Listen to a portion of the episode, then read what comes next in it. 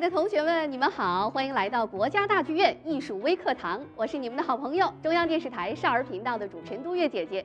那今天的艺术微课堂呢，我们请到了著名指挥家、原上海歌剧院院长、艺术总监、上海音乐学院教授张国勇老师，欢迎张老师。大家好，张老师您好哈。呃，收看我们艺术微课堂的呢，都是小学生，都是孩子们，他们可能平常跟爸爸妈妈呀。看儿童剧啊，音乐剧可能多一些，歌剧接触的少一些。您能不能给我们讲讲，究竟什么是歌剧？这个歌剧呢，是被称为这个音乐艺术皇冠上的明珠。为什么这么说呢？因为它集中了这个音乐、文学、戏剧啊、美术、舞蹈，所以它可以说是集所有的表演艺术的门类于一身的。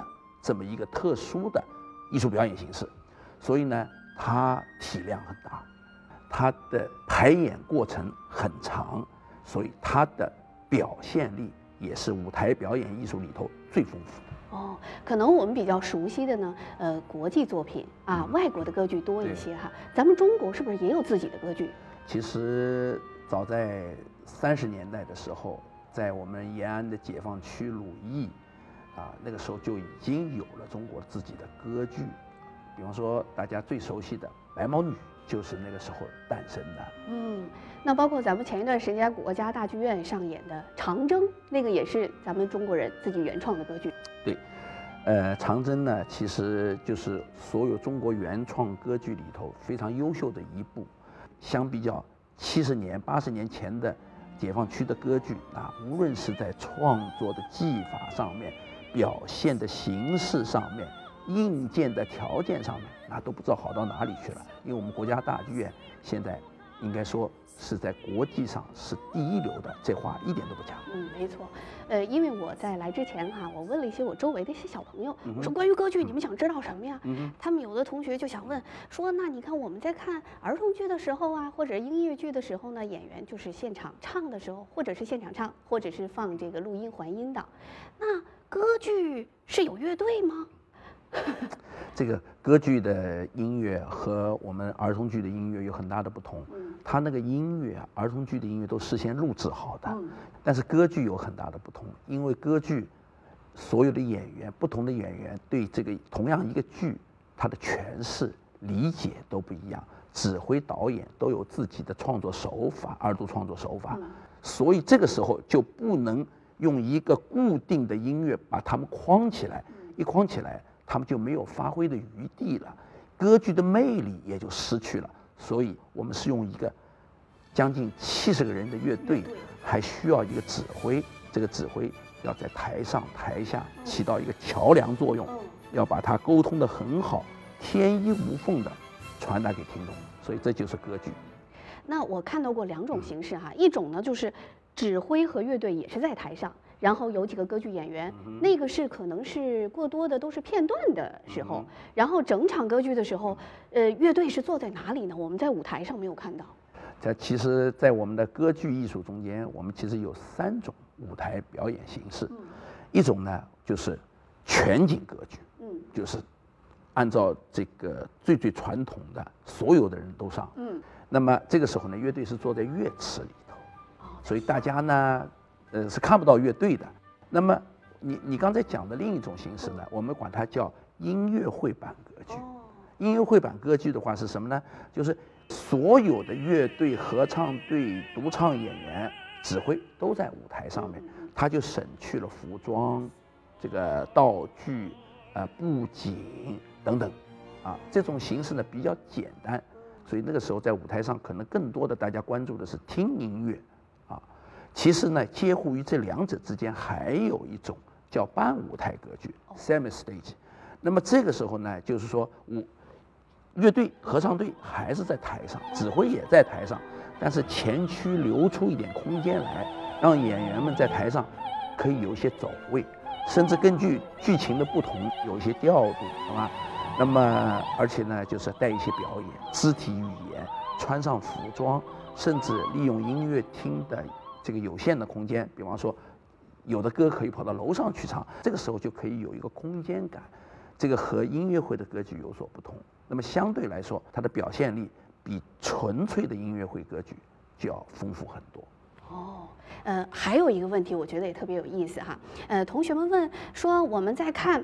嗯，其他剧的时候，觉得这个呃演员的外形啊和他的表演能力，可能是作为选这个角色的第一标准。但是歌剧是这样的吗？因为我听完他们问的问题之后啊，我也自己看了一下。比如说咱们之前排的《唐璜》，国际版的这个男主角是特别瘦的、高的，然后咱们中国版的呢，哎，跟他外形是完全不一样。所以我在想，难道外形不是第一标准？歌剧其实。呃，现代人的审美意识对演员的要求越来越高了。是。那你比方说，唐璜本来就是应该是一个风流倜傥的、身材很好的，对吧？但是呢，歌剧最重要的，因为是这个声乐技巧，你长得再帅，那你不会唱，唱的不行，你是不能上台的。所以有的时候呢，呃，在过去我们有一大批的。伟大的歌唱家的年代，比方说小朋友们知道帕瓦罗蒂，嗯，帕瓦罗蒂唱的实在太好了，但是他那个身材，他那个身材，你要叫他去演一个呃热恋中的青年，这个实在是有点，就是叫那个女孩爱不上，你知道吧？但是现在就不同了，现现在这个时代，我们的审美意识也在发生变化，大家都希望就是说看到的、听到的。感受到的最好是一致，唱得好，外形要保持的好，对，还要会表演，还要会表演，还要会看指挥，不然要被指挥。骂的，倒是。对，因为指挥是一个我觉得特别复杂、特别累的一个工作，在底下指挥乐队，然后上边万一演员他有个什么小错误或什么呢，然后呢，指挥还要帮助他调整。对呀，啊，那比方说我们举举一个很简单的一个例子，因为我们要求。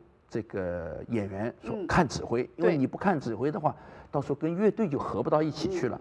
那么，比方说这是舞台，我们俩在上面，你是朱丽，我是罗密欧，指挥其实在那个角落里头。那我们两个在对戏的时候，你不能看着他。那么这个时候呢，要用余光，还有呢，在舞台的两个角落上面都有一个电视屏幕，通过电视屏幕假装在看朱丽，其实眼睛在看着上面的指挥，因为。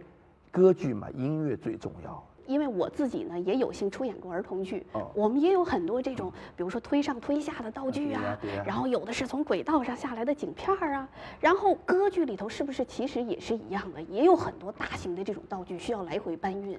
对，这是一个非常复杂的工程。是。我讲一个简单的例子，就是我们专门有管道具的这个师傅，嗯，他们除了制作道具之外，他还得有序的。